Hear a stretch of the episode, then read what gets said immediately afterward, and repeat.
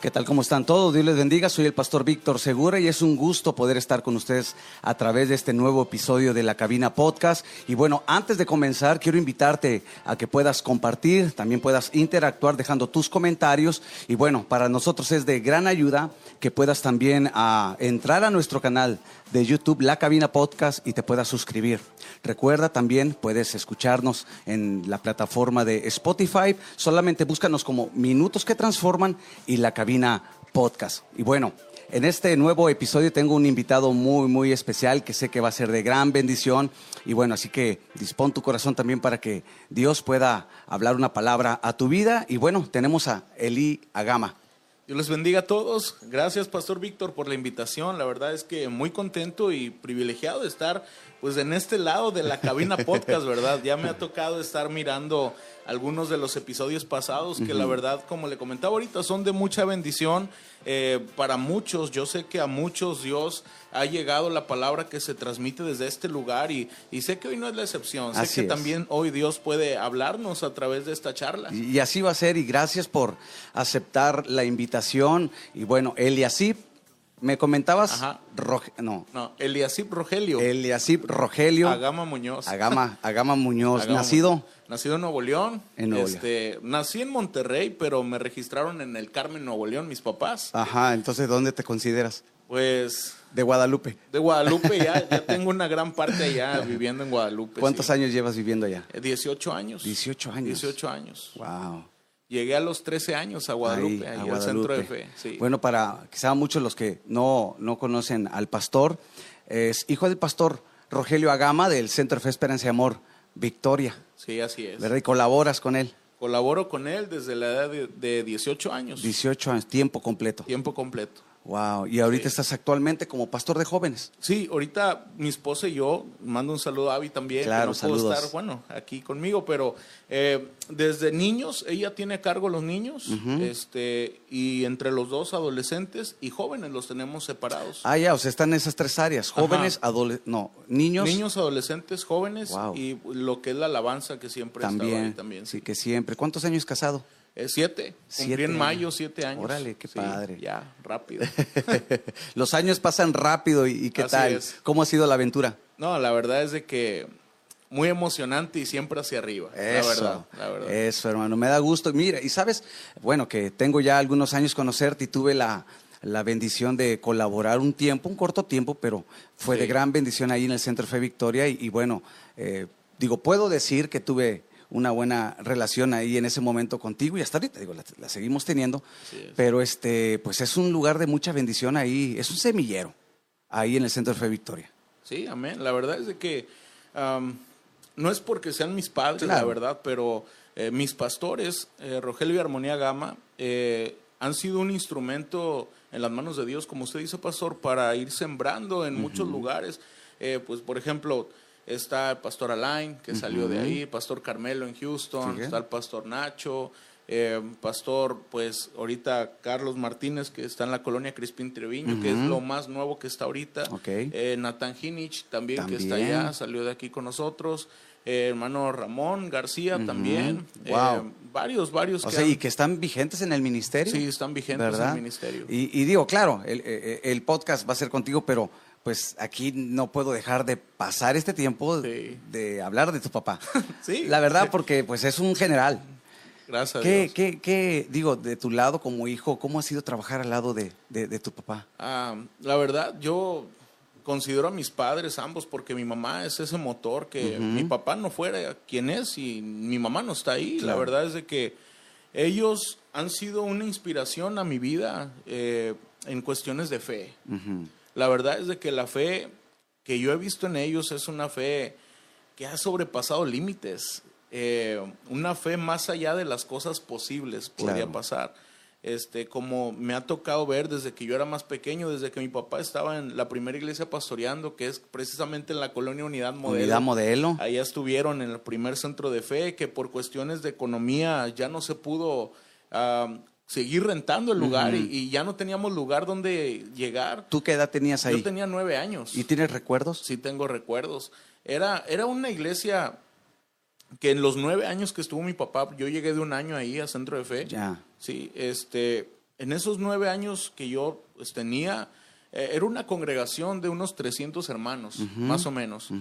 Cuando de un domingo a otro mi papá la noticia de que no tendríamos dónde congregarnos más, eh, la mitad de la iglesia se fue. Wow. Se quedaron 150 hermanos eh, fieles. Bueno, no es que los otros no sean fieles, sino eh, sintieron a lo mejor inseguridad, algo han de haber sentido. Entonces, esos 150 hermanos dijeron, pastor, donde usted vaya, vamos a estar ahí.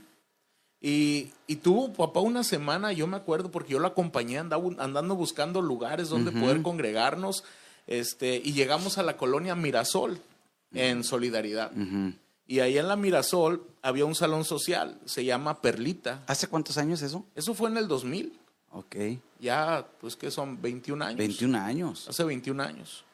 Ajá, entonces llegaron a Solidaridad. Sí, a, a, la colonia Mirasol, recuerdo. Okay. Eh, ahí era una, era una ranchería, ahí vivían todos los carretoneros. Ahí no había eh, drenaje, nada de eso. En ese entonces. En ese entonces, sí. Entonces ahí mi papá, el dueño, vivía una, una cuadrita al lado, tocamos la puerta y le dijo al Señor, le dijo, mire, soy un pastor, no tengo dónde congregarme, eh, quisiera ver si me renta el salón. Y recuerdo que le dijo que le podía rentar el domingo y un día en la semana y era miércoles. Entonces, todo, todos los miércoles y los domingos en la mañana llegábamos desde las 7 de la mañana, el culto me acuerdo era que era a las 10 y teníamos que barrer porque el sábado había fiesta mm. y había colillas de cigarro, fichas, todo eso. y el olor. El olor. Entonces teníamos que barrer todo, eh, eh, de alguna manera hacer todo, la limpieza, ¿verdad? Eh, digamos así porque yo lo veía, tal vez yo no ayudaba tanto, ¿verdad? Pero, pero sí me acuerdo mucho de eso. Me acuerdo que Omar, mando un saludo a Omar Miranda, él en su casa guardamos el audio de sonido porque él vive allá, vive en aquella colonia. Y todos los domingos cargaban el, aquí, el equipo de sonido, ahí estaba el pastor Alain también, ahí cantaba, eh, y todos los músicos, y montaban, y había a las 10 de la mañana el culto. Así estuvimos un año. Esos hermanos, eh, Dios, en ese año, precisamente en el año 2000, mis papás eh, van a un encuentro con Dios. Es su primera ocasión que ellos van a un encuentro con Dios en la Ciudad de México. Mi papá se estaba ministerialmente dejando caer.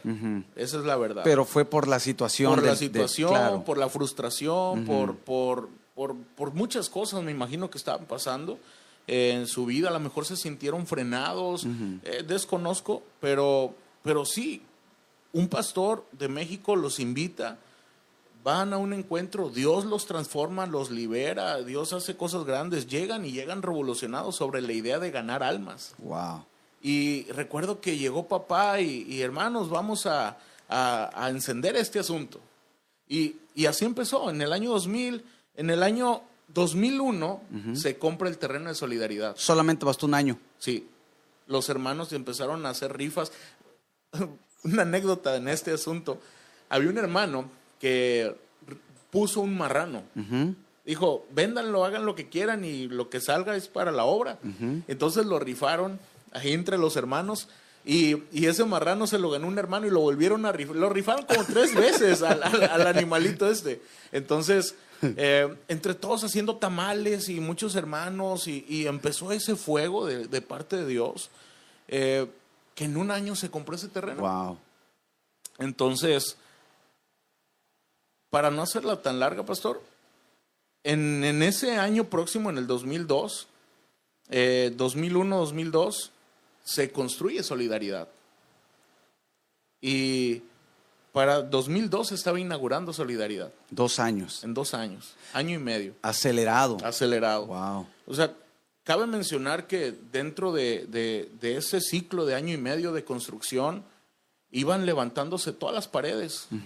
Y precisamente mi papá estaba en México, eh, esa ocasión se encontraba en México capacitándose, él aprendiendo más y, y todo, ¿verdad? Entonces, eh, hubo una tormenta muy fuerte aquí en Nuevo León en ese entonces y en esa noche un relámpago tronó todas las paredes de la iglesia. Tumbó la construcción. Totalmente. En un ratito. O sea, mamá triste le marca a mi papá, papá regresa, ve la construcción tirada. Tremendo. Todo tirado. Y y gracias a Dios, Dios mandó a un ingeniero. este, y ese ingeniero le dijo, pastor, no se preocupe. Eh, ingeniero Raúl se llama. Yo me aviento toda la construcción y como puedan me va pagando. Y en seis meses se levantó toda la iglesia completamente, se inauguró Solidaridad. Wow. Lo que, lo que hace la fe. Lo que hace la fe. O sea, es que Dios siempre va a respaldarte. Sí.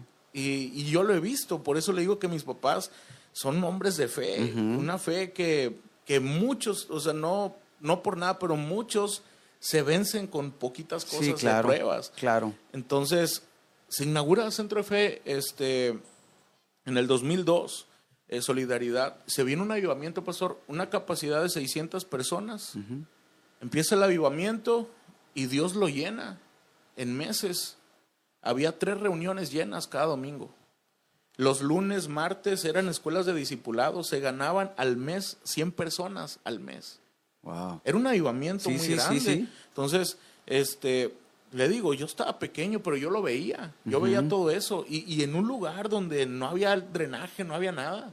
Donde alrededor no había este, eran personas, como le digo, carretoneros. O que quizá uno mira y dice, pues aquí qué puede haber, ¿no? Exacto. Y principalmente, digo, para levantar un templo se ocupa economía, ¿no? Sí, sí, sí. Wow. Y, Solidaridad en ese entonces era una colonia nueva. Sí. O sea, solamente había el, Soriana que está, el Kentucky y ya, o sea, no había mucho que ir a ver ahí, o sea, no había nada. Colonias todavía ni se construían. Ajá. Entonces, eh, en el 2003, Dios habla a mis papás para venirse a Victoria. Solamente tres años. Sí, o sea, allá Soli solamente fue año y medio lo que se, digamos que disfrutamos. En el 2003, en septiembre, venimos a Guadalupe, donde no había nada. También estaba en una situación difícil. no había luz, no había agua, este, no había iglesia. Y otro reto de fe. La iglesia estaba a mitad de construcción. Este, pues había estado trunca la construcción ahí por años y, y, recuerdo que yo no me quería venir. O sea, yo no quería estar acá, yo quería estar con mis amigos. En solidaridad, claro. De hecho, el día que los presentaron acá en Victoria, que antes era eh, La Roca, este, yo no fui con mis papás, yo me quedé allá. No quise ir. Se me metió lo rebelde de, de adolescente. Sí, sí. Eh, y así fue, pastor. Entonces, eh, llegué, pues tenía que llegar, ni modo que no. Entonces, pues allá estaba y no había nadie, no había nada. Me acuerdo que yo, todavía estando en Guadalupe, estaba en la secundaria en Soli, me iba en el metro, el primer metro de la mañana a las 6 de la mañana para ir a la secundaria y regresaba a la casa hasta las 2. Wow. Entonces, así fue mi ciclo escolar de segundo grado de secundaria. Y pues eh, llegábamos, hacía mi tarea y empezábamos a limpiar. Ahí sí me ponían a limpiar, a cortar hierba. Yo fui siendo estudiante, no recuerdo si, siendo estudiante, yo salí en el 2003, pero en el 2002 yo fui, eh, bueno, como estudiante nos llevaron a limpiar. Ahí. Ah, mucha hierba y... Y no estaba el templo que tienen ahorita. No, no, estaba a la mitad. Estaba a la mitad. Había un campo de fútbol ahí, entonces...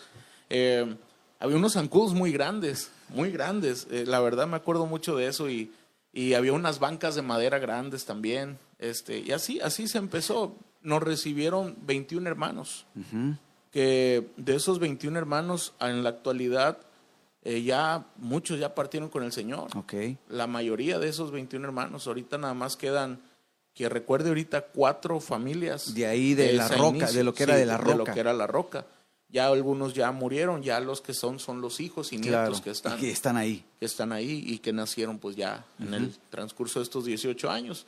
Pero pues así, así, así fue. Puro reto de fe. Exacto. O sea que tú has aprendido eso. Sí, sí, la, verdad sí, la fe. Y es que sí, sí, en verdad, digo yo, admiro la labor que, que hacen tus padres y, ustedes también, pues porque van de apoyo ahí, ¿verdad? Y se ha sido un reto tremendo. Eh, bueno, yo sabía, de unidad modelo a mí no me tocó. A mí me tocó ver, saber lo de Soli y lo que es, Victoria, pero ahora en Victoria, bueno, igual sigue tu papá hacia adelante, ¿no? Sí, la verdad es de que no se cansa mi papá. O sea, ahorita tenemos dos reuniones actualmente. Y en las dos reuniones que predica es como si se acababa de levantar. Anda fresco. Anda con todo. y, la semana pasada andaba, fue a Ciudad Victoria, lo invitaron y predicó cuatro veces en, los cuatro cultos que hay allá. Entonces andaba él fresco, fresco. Es la pasión, ¿no? Es la pasión por, por, por el ministerio, lo que... Es que es, muy apasionado tu papá. Papá es muy apasionado por la obra, ama la obra. Sí, y entonces, pues yo me imagino que es, un, es una gran bendición el poder tener ese tipo de testimonios en casa, ¿verdad? De, de, hombres de fe, digo, porque tu mamá, como tú lo mencionas, pues también al lado de tu papá. ¿Y tus hermanos? ¿Cuántos hermanos tienes? Tengo dos hermanos. Dos hermanos. Dos hermanos, casados ya, los dos. Este, una sobrina de mi hermano Samuel de en medio. este, y, sirven a Dios también. ¿Tú eres el mayor? Soy el mayor. Sí. Este, sí, soy ¿Qué se siente ser el mayor? Eh, no es tan agradable. pues es una responsabilidad. ¿Cómo era? El, bueno, ya hablaste el, el área de, lo del ministerio, pero cuando tú de niño, ¿cómo era tu relación? ¿Cómo, cómo, cómo eran? Yo, bueno, yo le llevo cuatro años a, Samuel, mi hermano. Entonces, Sammy y Esteban eh, se llevan año y medio. Es poco. Poco. Entonces, ellos siempre unidos. Y yo como que el, el mayor así y casi no era muy de pequeño convivir. Era más como cuidarlos. Porque recuerdo que mis papás, cuando yo era pequeño, desde los 10 años, 11, 12, 13 años, 14, 15 años, toda esa época de mi vida, eh, mis papás viajaban mucho este, a, a seminarios, a todo eso. Todos nos dejaban solos este, en la casa. Y pues mi tío Andrés y mi tía Silvia vivían cerca y era como que nos echaban la vuelta, nos daban de comer y todo, pero en la noche estábamos ahí nada más nosotros tres. Entonces yo era como mayor y a la vez pues estaba pequeño, eh, no había celular, no había internet, no había teléfono, no, no hablaba con mis papás en una, dos semanas. Wow. Entonces era como que llorar mucho con ellos dos abrazados porque extrañamos a papá y mamá. Entonces aunque mis tíos venían y, pues casi todo el día estaban con nosotros, pero no era lo mismo. ¿Y cómo filtraste todo eso tú siendo el mayor? ¿Cómo filtrabas todo eso? Pues yo creo que, pues la verdad es de que no sé si eso me ayudaba a madurar un poquito. el pensar de tener como que me, me apropiaba en la responsabilidad de, de, no puedo hacer esto para que me vean ellos llorar o para que me vean acá, sino que necesito de alguna otra forma pues decirle, no, hombre, ya van a llegar o no sé, como que eso me ayudó un poquito. Fíjate, yo estuve, creo que en el 2007, 2008, ahí, ahí con ustedes eh, colaborando y, digo, desde que te conozco, yo siempre he tenido de ti una imagen que eras más joven, ¿verdad? Eras más joven. ¿Cuántos años tenías más o menos? En el 18. 18 años. Eras más joven, pero yo siempre tenía una visión de ti de un joven con un sentido muy agudo de responsabilidad. O sea, siempre te vi así como que un joven adulto, así como que señor. Ajá. ¿Verdad? Porque siempre te he visto bien responsable. Pues es que al ver lo que, lo que es la obra, como le digo desde pequeño, ver a mi papá cómo empezaba, tocaba puertas, e iba y visitaba a los hermanos, a veces que no teníamos carro a pie, en camión, eh, todo eso me hizo valorar también la obra y, comprender un poquito más lo que se trata ser servidor de Cristo y, y, tener esa... No tanto darle problema a mis papás porque sé que la, la obra te lleva... Claro, le demanda mucho. Te demanda, entonces... Eh, eso yo pienso que es más por ahí. ¿Y fuiste tranquilo en tu, en tu adolescencia, juventud? Sí. ¿O hubo esa etapa donde... Pues nunca, nunca me he alejado de Dios, este, sino que sí, sí hubo una época en mi vida donde, digamos que iba a la iglesia para ir a jugar. Jugar con pues, los amigos, los hijos de los líderes y todo eso, ¿no? Pero, pero gracias a Dios nunca algo de vicios, algo de eso, no. no. Como que la atracción de andar en, las cosas del mundo y, eso. No, porque la verdad es de que fuera de todo, mi mamá y mi papá siempre han estado al pendiente mm. de los tres. O sea, de niño yo tal vez decía, mamá es muy estricta. Tengo una anécdota, si la puedo contar. Platícala. Eh, eso fue, fíjese, fue en la unidad modelo. Ok. Este, mamá era, era de, de, de las mamás que te tenían ahí, al lado. No, no podías moverte. Entonces, pues uno como niño inquieto quiere distraerse. Entonces, como siempre, menos aquí, aquí no pasa, los jóvenes afuera en la hora del culto, este... pues yo quería salir con los jóvenes afuera. Yo tenía como ocho años, siete años. Entonces, le digo a mi mamá que voy al baño. Mamá me deja ir al baño y no voy al baño. Entonces yo voy y están todos los los chavos, los jóvenes más grandes. Y enfrente de la iglesia había una tienda. Eh, y no sé por qué había un joven ahí como que con un palo pegándole a unas piedras de grava. Y mi, no, Eli, ¿quieres? Y no, pues yo también quería. Entonces empiezo yo, ¿verdad? A pegarle. Y en una de esas rompí la lámpara de la tienda. O sea, como si fuera una pelota de béisbol, pues, sí, de batear. Ajá, exacto. Entonces le di, no sé, y, le di a la lámpara esa de balastras, de esas largas, y que se rompe. Y cuando volteo, mi mamá estaba atrás. Ah. O sea, ¿te agarró con las manos en la masa? Sí. Entonces mamá me agarra, me lleva a la oficina y con el palo me dio tres. por desobedecer. Entonces, este, yo, yo pensaba que mamá era la mamá más estricta, porque mamá sí era de esas veces de que eh, veía así amigos o así, me decía, no te juntes con él o con ella. Y yo decía, ah, es, es, malo. No, pero mamá me estaba advirtiendo de algo que tal vez no entendía. Claro. Entonces, hoy en día ya crezco y todo y ya entiendo muchas razones, muchas cosas. Me doy cuenta que mis papás siempre, a pesar de, su ministerio y todo, su primera iglesia no la han abandonado. Nunca. Mm. Excelente. La familia. Sí. Entonces, ahora hemos crecido, ya todos con esposas, ya llegó Anita, mi, mi sobrina, eh, la familia creció y, mamá este, sigue siendo esa mamá que a pesar de que tiene responsabilidades con mujeres, con la iglesia, eh, ahí está. Ahora lo veo en, en, su nieta. Sí. Este, cómo ellos, eh, el día lunes, por ejemplo, son los días donde la aprovechan más, que es el día de, de mis papás y, y, pues salen con la niña o la van y la visitan. Entonces, eh, veo eso, veo eso como con ella este, ya no es igual que con nosotros porque ya tiene sus papás, pero sí veo ese amor, veo ese amor reflejado en ellos. Wow, o sea que dentro de todo digo, gracias a Dios, ¿verdad? Por el ejemplo de tus padres, entonces siempre anduviste en esa línea. Sí. Vamos, ¿verdad? Como que una, un, interés por vámonos al mundo, cositas así.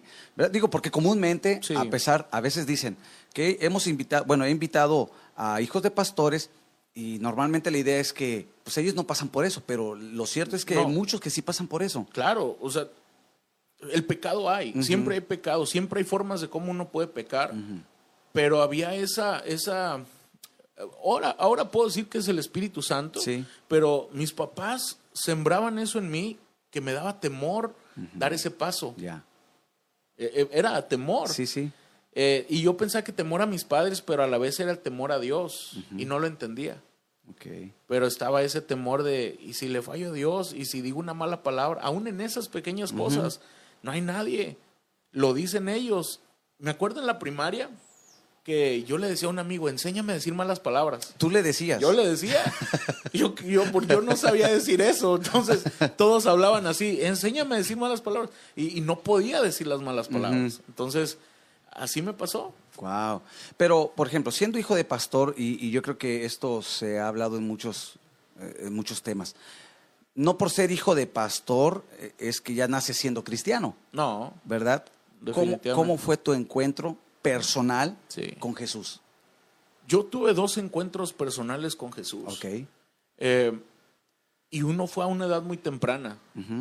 este, la, primera ocasión tenía seis años cuando tuve mi primer encuentro con Jesús y no lo entendí. Siendo un niño. Siendo un niño. Un niño inquieto. ¿En algún evento, en la iglesia? es, que mi papá llevaba toda la iglesia a la montaña de oración. Sí. Se llevaba a todos. A niños, hermanos, a todos. Se los llevaba a orar, a ayunar. Y en una de esas, eh, precisamente yo a los seis años recibí a Jesús en mi corazón. este, ahí en la unidad modelo, en, la avenida... Eh, no me, no me, acuerdo cómo se llama, donde estaba la iglesia que sube, donde está un Benavides, y Aztlán, en ese semáforo. Iba yo con mi papá y estábamos ahí, llegamos a esa calle y le pregunté a mi papá, ¿cómo puedo recibir a Jesús en mi corazón? Tú. Yo. Y él me dice, ¿quieres recibir a Jesús en tu corazón? Le dije, sí. Y me dijo, haz una oración conmigo. Me llevó a hacer la oración de fe. Y cuando cambia el semáforo ya tenía a Jesús en mi corazón. Entonces, eso fue a mis seis años, nunca se me va a olvidar. Pero en esa misma, en ese mismo año de mis seis años, en una de esas idas a la montaña de oración en Hidalgo, eh, Yo estaba jugando, había una pila, no sé si usted recuerda, una pila. Yo estaba en la alberca, en la, en la pila esa, mojándose y todo, jugando con los niños. Y, y, en una de esas yo voy a ver qué están haciendo en la montaña. Y subí a la montaña y me asomo. Ya ve que no es muy grande. Entonces están los hermanos orando y están todos ahí, eh, pues uno así nada más. Y me meto y me siento ahí y como así desapercibido. Pero sentí que alguien tocó mi hombro y era una hermana. Este, y me dice, me toca el hombro y me dice, ¿quieres recibir al Espíritu Santo? Y fue una pregunta que a esa edad yo no entendía. ¿Era la misma edad? A mis seis. A seis años. Y le dije que sí. Un sí, le dije sí. Me dijo, cierra tus ojos.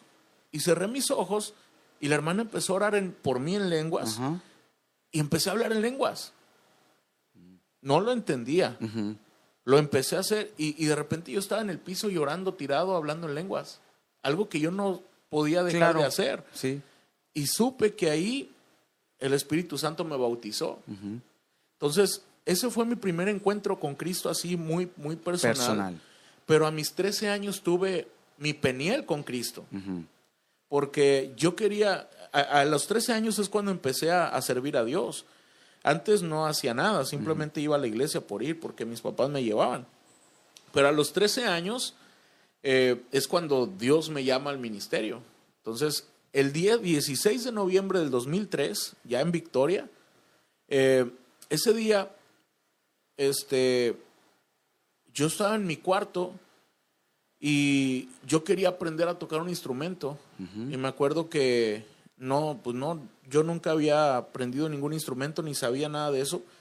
Y empecé a conocer a, personas, eh, a Manuel Carranco y entre otras, eh, que tenía amistades músicos y fueron conmigo a quererme enseñar. Y me decían así, es que tú no sirves para la música. Tú no eres para esto. y varios bateristas en especial bateristas, porque yo quería batería. Y cuando me decían eso, es que tú no sirves para tocar esto porque no tenía ni la coordinación, no eso. Ese sábado, este, yo me encerré ahí en el cuarto, en la casa donde vivíamos, y empecé a llorar con Dios reclamándole. Pero ¿por qué me dicen que yo no sirvo para esto si yo te quiero servir? Y, empecé a tener ahí, empecé a llorar y le dije, eh, ¿qué hago? Los, los maestros no dicen que no sirvo para esto. Y yo me acuerdo que hice ahí una promesa a Dios. Le dije, Dios, yo quiero que tú seas mi maestro. Esa noche me acuerdo, le dije, quiero que tú seas mi maestro y quiero que tú me enseñes. Y todos los días de mi vida voy a servirte en tu casa. Y esa fue mi promesa. Y a partir de ahí Dios, en mí en lo personal, desarrolló eso de, la música, esa, ese talento, esa habilidad, o talento, sí. sí. Entonces, sé que Dios ha sido mi maestro. Y fíjate que qué interesante lo que dices, porque hay gente que se limita por eso. Sí. Que dice, no, pues es que yo no sé nada, yo qué puedo aportar, si quizá no voy a un instituto, o en este caso la alabanza. Pero sabes que a mí me, me pasó algo semejante en la escuela bíblica. Yo tocaba nada más la guitarra. Cuando sale eh, el que tocaba el piano a su año de práctica, me pasan a mí al piano. Y yo recuerdo que le dije a la, a la directora en ese entonces, yo no sé tocar piano. Y me dijo, no, pues tócalo. Y yo de camino de lo que es la, capilla a las casitas de, Palmitos, yo hice algo semejante. Sí. Dije, Dios, tu palabra dice la diestra mis manos para la batalla. A mí nadie me enseñó a tocar piano y yo toco piano. Ajá. O sea, yo he contado este testimonio así como el tuyo de que sí Dios te puede dar la habilidad ¿Verdad? O sea, que quizá, obviamente que esto es espiritual. Sí. Muchos van a decir, ah, ¿cómo? Sí. Dios te da la habilidad, así como en tu caso que te adiestró para tocar la batería. A lo mejor para el hombre no calificabas. Exacto. Sí, exacto. Pero es Dios quien te capacita. Está tremendo. Yo digo, no lo había escuchado de alguien más. A mí me pasó y digo, me confirma que Dios en realidad sí puede darte las habilidades para poderle servir y principalmente como tú dijiste, o sea, te prometo ¿verdad? Que lo haré en tu casa. Exacto. Entonces tú tocaste, yo recuerdo que sí te, conocí, tocando batería, Ajá. pero ahora tocas... Bueno, de la batería después ya llegó, es que la batería empezó porque cuando llegamos a la iglesia no había músicos, no había nada, pero había una batería ahí, una Pibi. Ah, ya. No, perdóneme, una Pearl, así de esas de, de, aluminio, feita, viejita. Es lo único que había ahí. Entonces, un domingo este, había varias bandas de musicales en Soli. Este, entonces, cada domingo venían y nos, Les pues, apoyaban. nos apoyaban. Entonces, hubo un domingo donde hubo una situación de confusión, donde hubo un evento allá que ninguna banda pudo venir, pero le avisaron a papá el mero domingo. Uh. Entonces, entro a la oficina por empezar el culto unos 15 minutos antes eh, y papá lo veo así en el escritorio, pensativo. Y le dije a papá, le dije, ¿qué tienes? No era normal. Me dijo, no, es que no van a venir los de la alabanza. Y yo le dije, no te preocupes, yo te apoyo. Fueron mis palabras y yo me salí, pero era como que una palmadita en Sí, la sí, sí, espalda. O sea, yo, nada que ver de la alabanza, no nada de eso. Entonces, empieza el culto mi papá y agarra una guitarra él. Él, él toca a veces guitarra, sabe lo básico. Agarra la guitarra y dice, hoy vamos a tener una reunión poderosa. Y mi hijo Eli me va a ayudar en la batería. y, y nunca me había parado en una batería. Entonces, me subo a la batería y, y como no había muchos hermanos, eran 21 hermanos nada más. eh, Yo estaba en noviembre fresco, pero bañado en sudor de los nervios y, y nunca había visto lo que hay atrás de una batería. Entonces hay un ¿Nunca, bombo. nunca te había sentado en No, una batería. No, nunca, nunca, nada. Entonces, por eso fue una batería, porque fue lo primero que agarré. Eh, si hubiera habido un bajo, a lo mejor agarraba Sí. el bajo o lo que sea, pero era la batería. Entonces, le di lo como Dios me dio a entender, a pegarle a todo y sonaba feo. Y tu papá cantando. Papá cantando y cantamos dos cantos y se acabó la alabanza de poder y todo. Y, y me acuerdo que me bajo y mis piernas temblando de la plataforma. Y me dice un hermano, no, qué bueno que usted tocó, no sé qué. Pero yo quería que me tragara la tierra. Entonces, ahí empezó ese deseo. Ajá. Ahí el Señor me despertó. Wow. Como que lo que dice la palabra, no, Él pone el querer como sí, el hacer. por su buena voluntad. Exacto. Entonces, llegaba de la secundaria y me ponía a pegarle a lo loco a la batería. Bueno, y, y a diferencia que antes no había YouTube, ¿no? Que hoy en No día puedes ver un de- tutorial. No había internet, no, no- ni tenía celular yo. o ¿Y sea, cómo le hacías a lo que... O ponías una grabadora o No, algo así? no, así, solo, así. Ajá, Así ahorita, así a lo loco, a lo, sí. Entonces, um, fui a una tienda de música, me llevaron a una tienda de música y, y había un DVD de un baterista. Estaba en inglés. Eh, era como batería básica, algo así. Entonces, me lo compran y en la casa en el DVD ponía como que la clase y no entendía lo que decía, pues todo en inglés. Nada más veía lo que hacía, le ponía pausa y corría a la iglesia y hacía lo mismo. Ajá. Y me regresaba a la casa y veía lo que hacía y ponía pausa y me iba a la iglesia a hacer lo a- Eso hacía. Eso, la verdad, eso hacía. Entonces, eh, por eso quería que alguien me enseñara. Y es cuando pasa eso, de que nadie me quería enseñar. Claro. ¿Y tocas también el bass? Eh, un poco el bajo, guitarra. Y cantas. Y también apoyo en canto. Ahora, ahora en la banda que, que, que tienen, la, veo, la he visto muy sólida, Ajá. muy sólida la, la banda que actual. Sí. Eh, he visto que han agregado pianos y, Sí. y, o sea, sí la siento una banda sólida.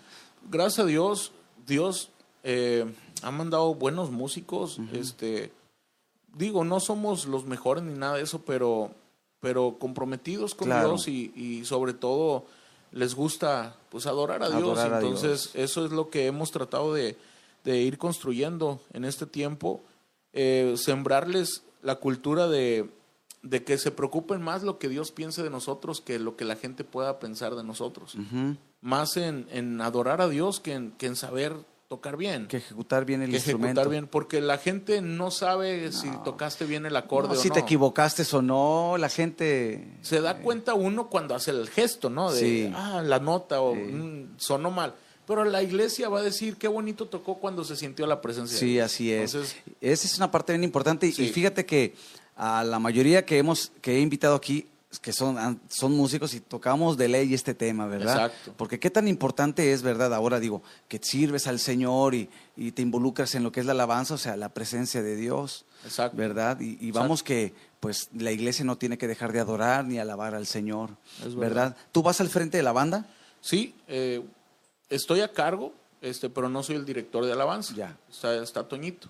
Toñito es el director y, y Abby es la que se encarga de coordinar los coros y todo eso. Órale, qué Ajá. padre. ¿Y los jóvenes en qué tiempo fue donde los tomaste? Los jóvenes, bueno, los jóvenes eh, cumplimos ahora en enero cuatro años que tomamos a los jóvenes. la transición fue porque el pastor Natán se fue a continuar la obra que habíamos abierto en Lincoln. Entonces, eh, pues no quedó nadie con jóvenes, pero yo sabía que era el tiempo de Dios para mi vida y para mi esposa, porque esa oportunidad ya la había tenido años atrás y no la quise tomar. Ya. Sentía que era una responsabilidad muy grande. Él lo es, ¿verdad? Claro. Lo es, pero, pero yo, yo quería que el Señor me impulsara eso. Entonces, llega la oportunidad, el pastor habla con nosotros y nos dicen, bueno, traemos a alguien, levantamos a alguien o es la oportunidad de ustedes. Entonces lo oramos mi esposa y yo y, tomamos el reto de, tomar jóvenes. ¿Y qué tal? ¿Cómo te ha ido? Cuéntame, cuéntame cómo ha sido este reto en la pandemia. No, la verdad es que, bueno, en, desde el principio toda transición es difícil. Aunque seamos de la misma casa, eh, es difícil, es difícil. Entonces, eh, en, en, el primer año sí fue un poquito como que ir que nos conozcamos, aunque seamos la misma iglesia. Claro, ya, ir al frente es diferente. Exacto, entonces, este, todo eso, gracias a Dios hallamos gracia, ahorita ahí vamos. Y, precisamente el año pasado, el, 2019, fue un año donde echamos raíces, raíces profundas. Eso lo entendí con el tiempo, en ese año no lo entendía porque no ganábamos a nadie. Ok. Y sentía que estábamos estancados y yo le decía al Señor, ¿por qué si apenas estamos empezando? Nos vamos a, allá estancar. No, no, no puede ser.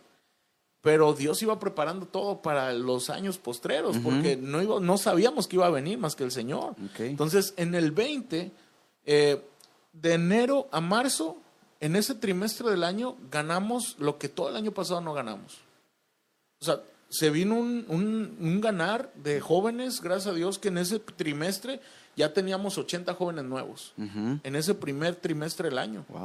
Teníamos trabajo de consolidación, pero sin hacer eventos evangelísticos. O sea, empezaron a llegar solos. y, yo decía, Señor, y en marzo teníamos ya un evento para... Eh, eran, eh, teníamos pensado hacer un evento para 25 y más, un poquito de jóvenes ya un poquito más maduros, sí. y fue cuando nos cancelan todo de la pandemia.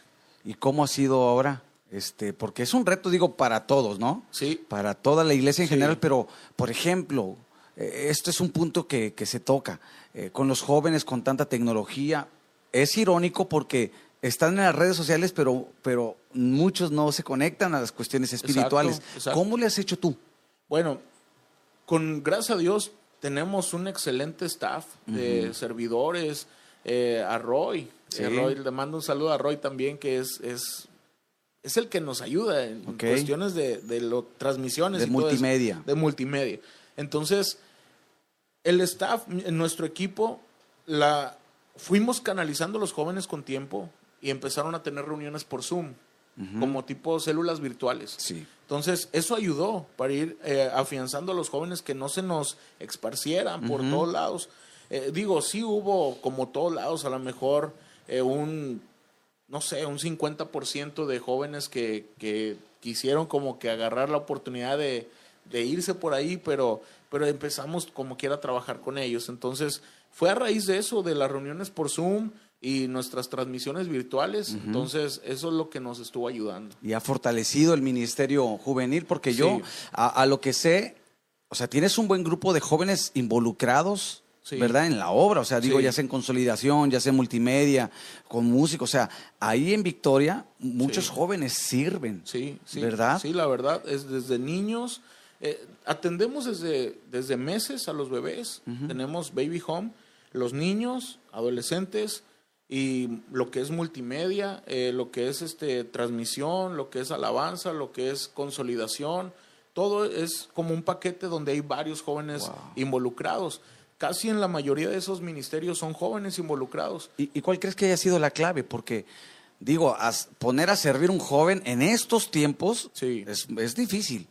¿Cuál ha sido la clave para ti? Que tú digas, bueno, esta fue la clave. Yo, creo que la clave de todo es cuando el joven se te acerca la primera vez y te dice, quisiera hacer algo, tómenlo. O sea, no digan, ah, pero ¿qué sabes hacer? O, o, no, no digan, este, em, vamos a capacitarte. No, ya tiene el deseo. Sí. Sobre la idea lo vamos a ir capacitando. Si no aprende o no sabe, o lo vamos ubicando en, lo que ellos ni sabían que podían hacer. Entonces, hay muchos, por ejemplo, volviendo al tema de, de ahorita transmisión, que es lo que más utilizamos, y, multimedia, hay muchos jóvenes que, que, no sabían que podían estar ahí, que no sabían que podían editar una foto, que no sabían que... Y todo eso se capacita con el grupo que tiene Roy y, le echan ganas, o, o que no no sabían que podían estar, que iban a apasionarse tanto por estar con los niños o todo eso. Entonces, ahí los fuimos canalizando y, tengo las ganas, ok, vamos a darte la oportunidad, que se sientan útiles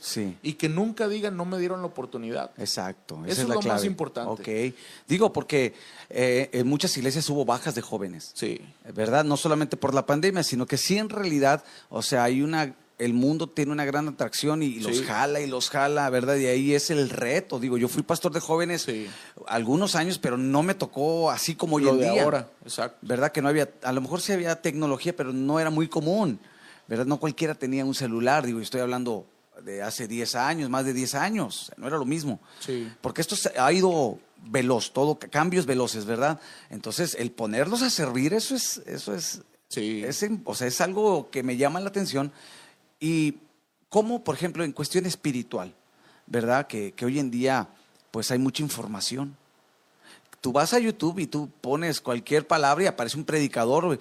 ¿Cómo, ¿Tú cómo contrarrestas todo, todo eso? Porque hay de todo. Exacto. Puedes tomar cosas muy buenas en Internet, eh, pero también hay cosas que si los jóvenes no tienen discernimiento, pues los pueden confundir. ¿Tú cómo, cómo haces para ayudar a los jóvenes en, en ese aspecto? Bueno, realmente tiene mucho que ver el equipo. El equipo, eh, cada uno del equipo tiene una reunión, digamos, de conexión, le llamamos nosotros, las células juveniles, donde les digo, tú tienes que tener un máximo de 10, 12 que puedes disipular, que puedes estar al pendiente. De, de, nada me sirve que tengas una reunión grande si no vas a tener el control de ellos. Claro. Entonces, eso ayuda mucho que ellos estén siempre al pendiente, que los estén vigilando, que estén observando, que los mantengan unidos, porque en la unidad hace que si surge algo, tiene la confianza de platicar entre ellos y ya ahí vemos si hay algo un poquito más grave, pues ya lo tratamos. Pero eso es importante, el equipo. El equipo que tienes ahí contigo. Exacto. Líderes. Líderes. Que, tienes ahí contigo, al lado tuyo. Exacto. Ahorita tenemos eh, no son muchas, pero vamos comenzando. Tenemos 16 reuniones de conexión juveniles. Entonces. Pero eh, todo es virtual. Todo es virtual. Eh, sí habíamos comenzado algunas presenciales, pero ahora por lo, actual volvimos a lo virtual. Ya. Ajá. Ok. Y, y, por ejemplo, siguiendo con esta línea de los jóvenes, algo que tú puedes decir, este fue mi, como que mi, no testimonio, sino mi reto, esto me ha impactado en el ministerio juvenil algo que tú hayas experimentado con los jóvenes, que, que, como persona haya sido de gran impacto, como ahora como pastor. Sí. Lo que a mí me ha impactado mucho, la verdad, es de que han llegado tantos jóvenes nuevos, pero apasionados por almas. Eso es lo que a mí me ha impactado. Como jóvenes que son nuevos, más adolescentes, realmente, adolescentes un poquito más, que ellos están movidos en, en evangelismo, que se van a fundidora y se plantan a hacer un drama así de la nada. ¿Trabajan también haciendo eso? Sí, ok. Sí, sí, Este, em, eh, Mingo, que es, es, mi líder de evangelismo, él ah, realmente es, es, un chavo, es, una, es un evangelista, Mingo. Entonces, es un joven flaquito, delgadito, chaparrito, pero grande en el Señor, es un guerrero. Entonces, él mantiene ese círculo de evangelismo y me impacta tanto como los muchachos para hacer obra social siempre con la mano en alto.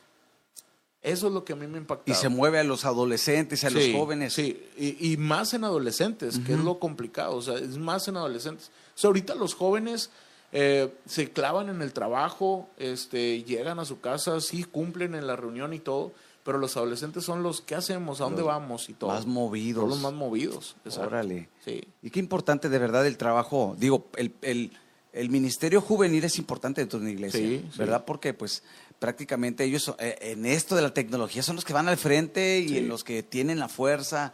Y la verdad sí sí aplaudo en el buen sentido de la palabra verdad el trabajo que hacen con los jóvenes. Y, lo agradezco mucho porque hay padres que en realidad hoy en día no saben verdad cómo cómo llegar al corazón de los hijos. Y esa es una pregunta que le hice a Joel verdad y, y te la hago a ti. O sea porque hay muchos papás que no saben cómo cómo instruirlos, cómo, cómo orientarlos en, la, en la palabra de Dios. ¿Tú te has encontrado con eso?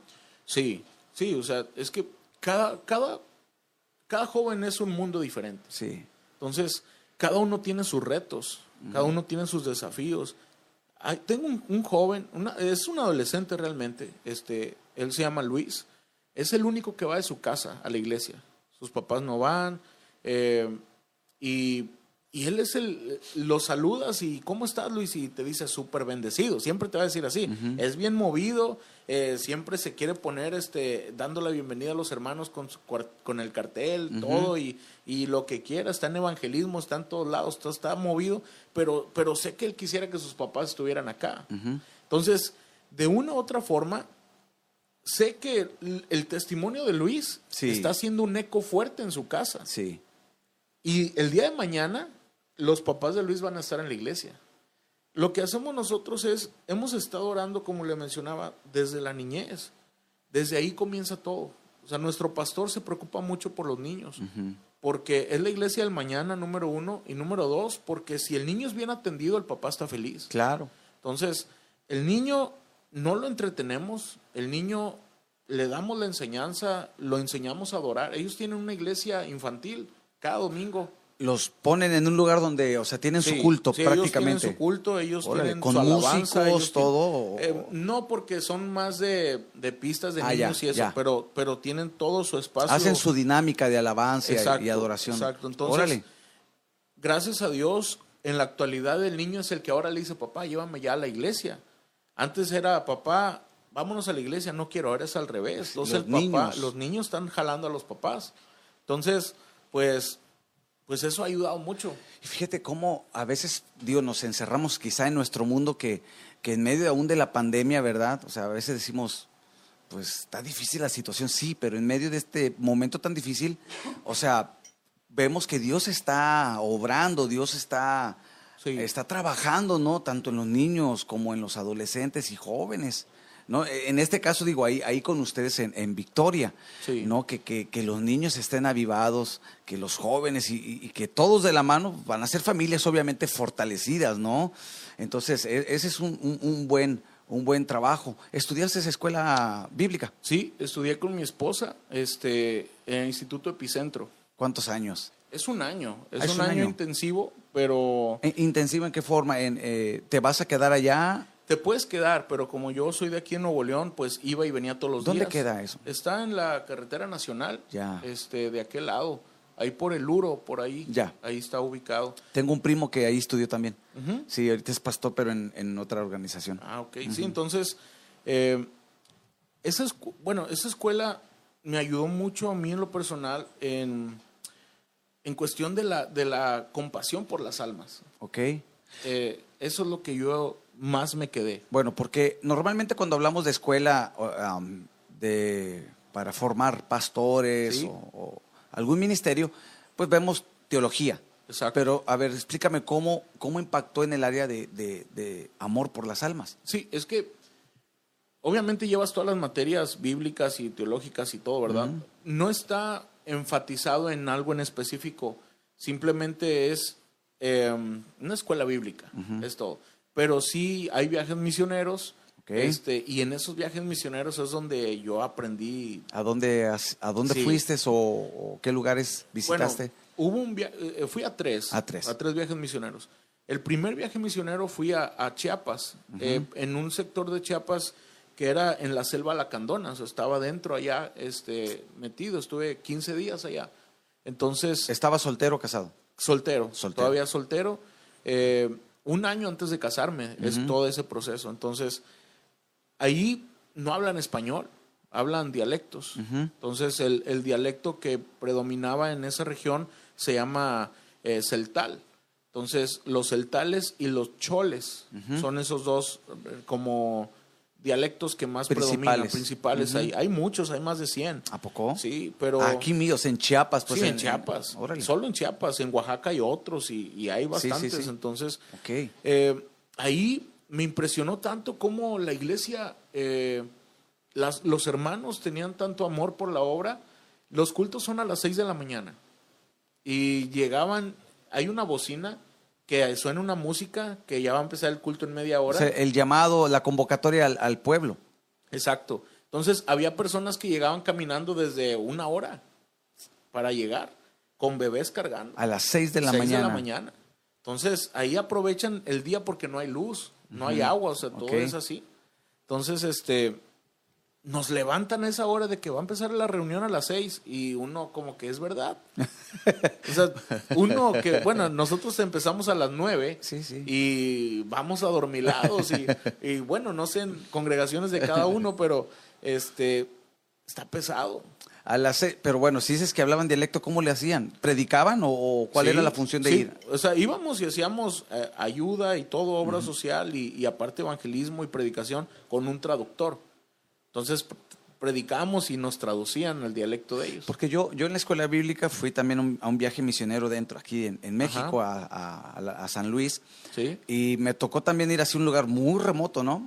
Pero el culto no era tan temprano, no, empezaba así tan temprano, pero sí, la gente caminaba horas y lo difícil era que predicaba y tenían que este, interpretarlo, ¿verdad? El dialecto. Pero duraba el culto y de, me acuerdo que el pastor decía, hermano, nada más que aquí son cuatro o cinco horas porque los hermanos vienen. Y aprovechan. Vienen de lejos. O sea, sí que hermano, échele. Y luego aparte terminaba el culto y era convivir. Yo recuerdo muy bien, tenemos, fui dos veces, era convivir. Y luego recuerdo ahí, te cuento, Lee, que terminaba el culto y luego agarraba la moto, me la prestaba en la moto del pastor y me iba a otra comunidad. Ajá a predicar, en, pero allá era un poquito más como civilizada, ya no había traductor, pero o sea, la gente caminaba horas. Entonces, ¿cómo le decían ustedes? ¿Cuánto duraba un culto? Sí, bueno, el culto duraba tres horas también. Tres horas. Este, tres horas. Y sí, como dice usted, hacían también tipo convivencia los hermanos. Eh, algo peculiar es de que se sentaban hombres y mujeres.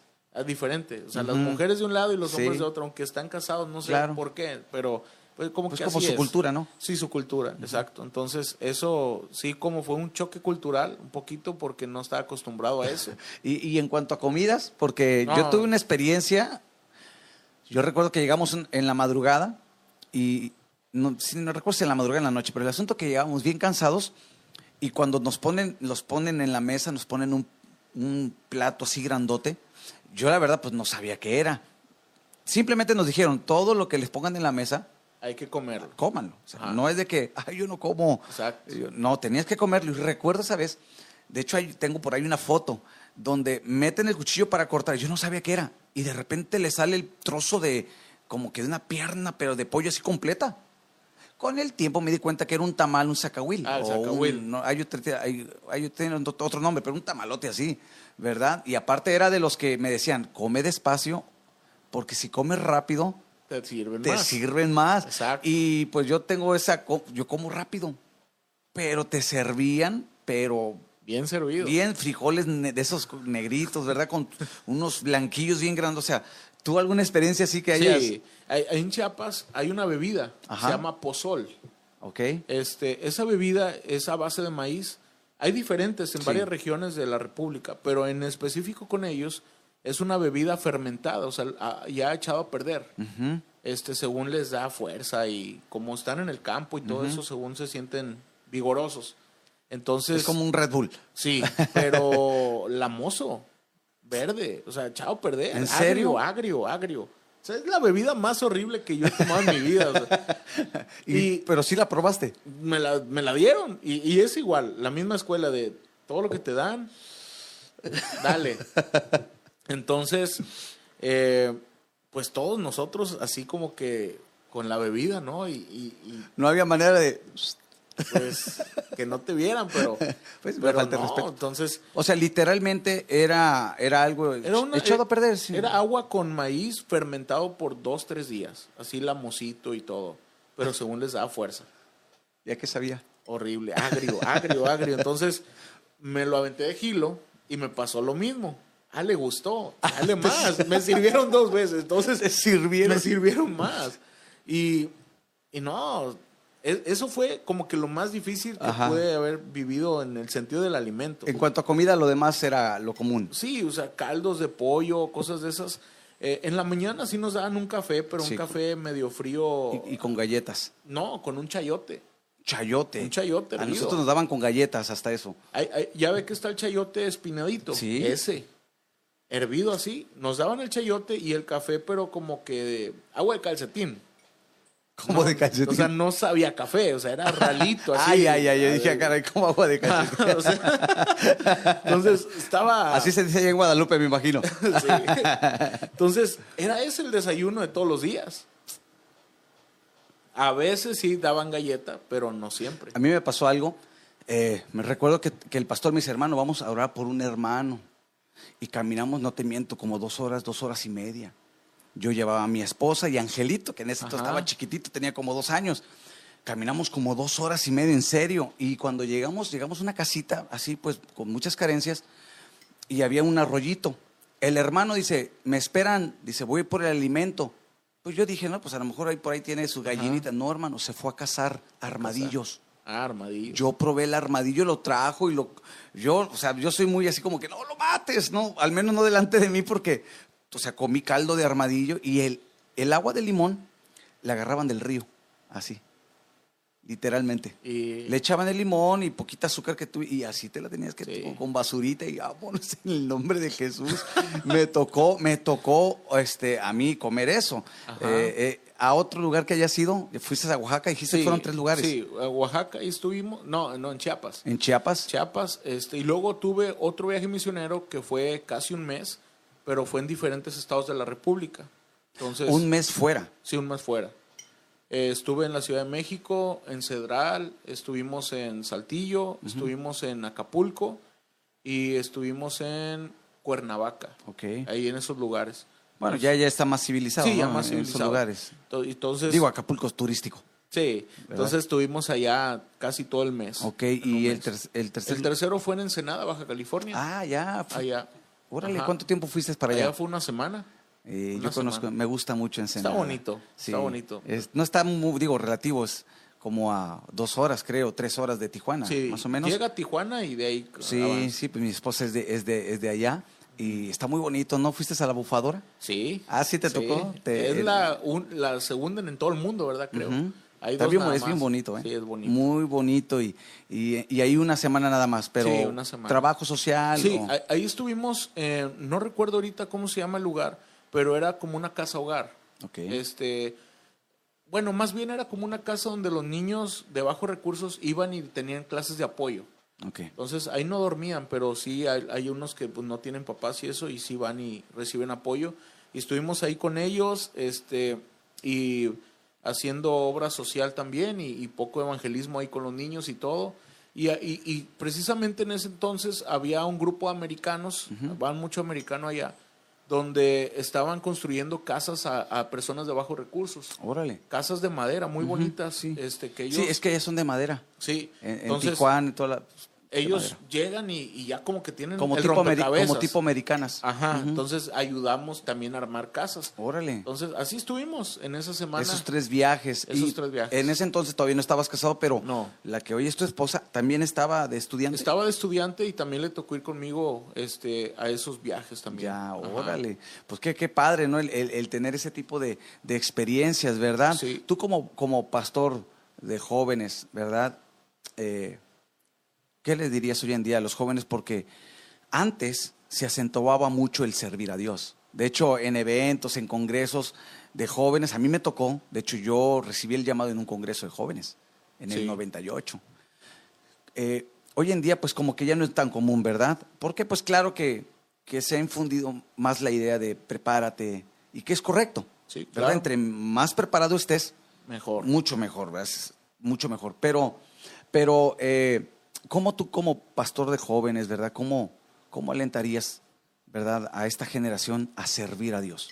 En estos tiempos actuales, o sea, ahorita en este año, lo que vivimos todos, que ya conocemos la pandemia y todo, un corazón íntegro es lo que te mantiene. Ok. Entonces, aprender a tener relación con Dios en una forma vertical, este, no tanto horizontal. Claro. Porque muchas veces tendemos a buscar a Dios horizontalmente Así es. Y, y buscamos la manera y la salida y todo, pero cuando aprendes a tener una relación con Dios vertical, no hay límite. Mm, Entonces, eso es lo que puedo dar como un consejo actual hoy, en este tiempo, porque necesitas a Dios. Claro. Ahorita, y lo acabamos de vivir, y probablemente estoy orando que no, probablemente lo volvamos a vivir, de, ya vamos a entrar en rojo nuevamente aquí en Nuevo León, y, y, ¿qué, pasaría, qué pasaría si nos cierran nuevamente? Esperemos si no. Esperemos que no, ¿verdad? Entonces estamos orando, pero algo que jamás pensó o pensábamos que iba a pasar ocurrió. Anteriormente teníamos una vida cotidiana de que, ah, como quiera voy a ir el domingo, como quiera voy tal día a la reunión de jóvenes, o, pero llegó el día donde estaba cerrado. Llegó el día donde ya no pudiste congregarte físicamente. Y la fe de muchos, como dice la Biblia, es probada. Sí. Y fue probada. Muchos jóvenes fueron probados en su corazón. Y se dieron cuenta que estaban lejos de Dios. Sí. Fue ese, ese ese check que Dios nos hizo a todos, donde querían Sí, porque aquí fue general. Sí, fue general. A la iglesia en general. Fue general. Entonces, usted como pastor, nosotros en la iglesia lo notamos. Vimos la verdadera fidelidad. Y, eso es lo que les puedo decir hoy, porque no tenemos asegurado eh, el congregarnos físicamente en la iglesia. Actualmente no sabemos qué va a pasar mañana. Así es. Pero si mantienes una relación vertical con Dios, no importa dónde estés, no importa lo que va a pasar, uno va a permanecer fiel. Claro. Y Dios necesita jóvenes fieles, jóvenes que le crean a Dios, no nada más que crean en Dios. Así es. Que le crean a Dios. Muy diferente. Muy diferente. O sea, una persona puede creer que Dios puede sanar, que Dios puede sacarlo de una adicción, de un vicio, pero créele a Dios que Él te va a sacar. Ah, es que es difícil. Sí. Entonces, ¿dónde sí, muchos creen en Dios, dicen, no, sí. Dios, pero pues ya el meterte en esa parte, ¿verdad? De, de le creo a Dios. Exacto. ¿Verdad? Y más en estos tiempos. Y, y Dios va a continuar probando nuestra fe. Sí.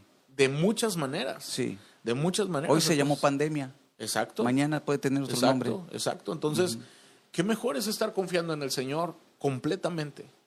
Eso es lo que podría Wow. Jesús dijo, Jesús dijo, rogad ¿verdad? Al Padre o al Señor de la mies para que envíe obreros, ¿verdad? Y, y, la verdad que sí, una, bueno, en mi caso, mi hijo también es el pastor de los jóvenes, pero yo igual sigo sintiendo la carga por los jóvenes, claro. ¿verdad? Y sí le pido a Dios eh, en esas oraciones, Dios levanta jóvenes, sí. ¿verdad? Como Daniel, que sean hallados diez veces mejor. Exacto, como dice Daniel. A mí me encanta, precisamente hablaba yo de Daniel hace poquito porque Daniel cuando es capturado de, de, su, de su vida normal. O sea, Daniel vivió un trauma tal vez difícil porque se lo llevan a Babilonia, a una cultura diferente, llena de dioses, llena de tanta... Separado de Dios. Separado de Dios, eh, donde ya no veneran al Dios que él desde chiquito está venerando y conoce y el único Dios verdadero. Y, y, me encanta cómo menciona la palabra cuando le dice que él en su corazón propuso no contaminarse. En su corazón propuso no contaminarse con la comida del rey. Y paréntesis grande, pastor, paréntesis grande, ¿qué es lo que el mundo te ofrece hoy? ¿Qué es lo que el rey del mundo te está ofreciendo hoy? ¿Y dónde está tu corazón? Y, digo, y tan fácil que es contaminarse. Eh, sí. Y, y, no solamente jóvenes, ¿eh? Esto es a nivel general. o sea, tan fácil el mundo, como te lo mencionaba hace unos momentos, eh, tiene tanta atracción el mundo. Sí. ¿Verdad? Y Daniel se mantuvo íntegro. Íntegro. Íntegro. Íntegro. Entonces, él no quería fallarle a Dios. Dios estaba con él.